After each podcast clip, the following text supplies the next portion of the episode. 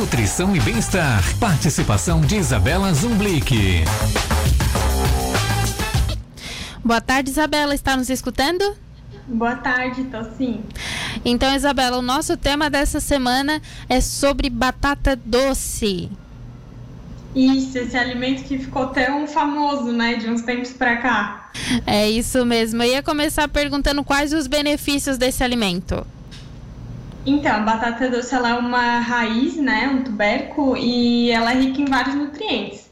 Vitamina C, vitamina A, vitamina E, é, magnésio, potássio, e ela tem alguns antioxidantes, os carotenoides, né, o beta-caroteno, é, as, as batatas doces que são roxas, elas têm as antocianinas, então ela, ela agrega bastante benefício assim para na nossa alimentação, né? Protege as células, o músculo, a visão, é, ajuda o intestino porque ela tem fibras e as fibras também ajudam a dar mais saciedade, né? A gente não fica com fome tão rápido.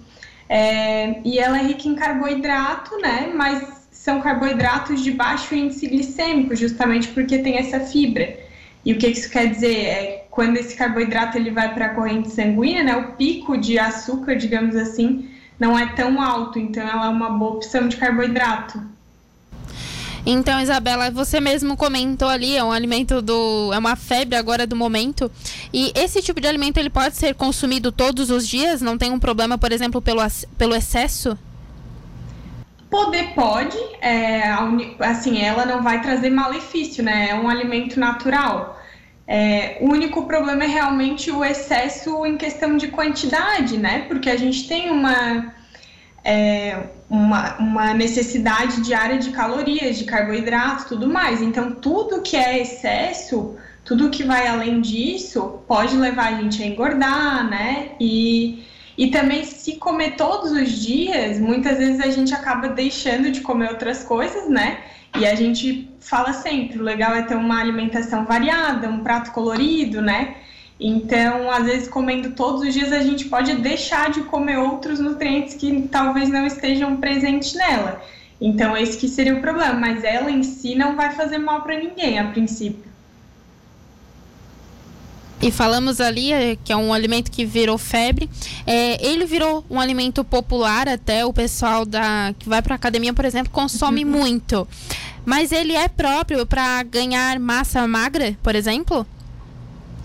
Então, ele é uma, ela é uma boa opção. Assim, isso aconteceu nessa febre porque, na verdade, a, ela é rica em carboidrato e ela tem, por exemplo, mais carboidrato do que a batata inglesa normal. Então, quem quer ganhar massa tem que comer carboidrato, né? Tem que ter uma ingestão boa de carboidrato, de proteína.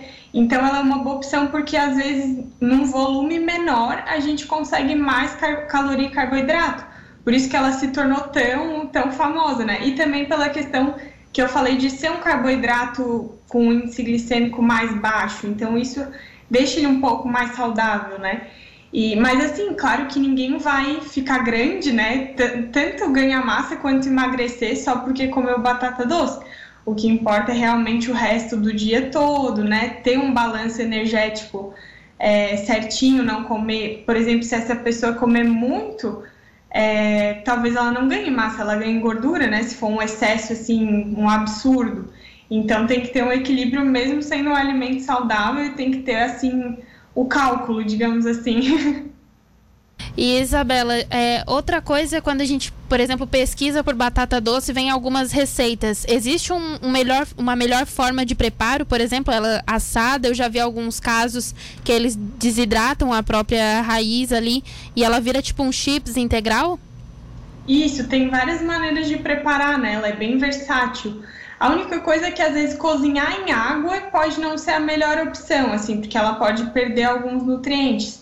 Então, uma boa opção é fazer assada, fazer em forma de chips, ou até cozinhar a vapor, né? Também pode ser uma opção. Então, dá para fazer depois de cozinhar, né? Dá para fazer purê, dá para fazer também os chips, dá para fazer escondidinho, né? Tem várias preparações legais. Dá até para fazer alguns docinhos, tem gente que faz. Então tem várias opções, é bem legal. E Isabela, para a gente sempre encerrar a nossa participação, é a importância do acompanhamento nutricional na, em qualquer época do ano, né? Isso, como eu falei, a gente tem que fazer as escolhas conscientes, né? E tem que ter esse balanço, querendo ou não, às vezes um profissional vai saber ajustar melhor a alimentação, incluir esse alimento, né, de forma correta. Isabela, muito obrigada por participar mais uma vez aqui do Estúdio Cidade. Até semana que vem. Eu que agradeço. Até a próxima.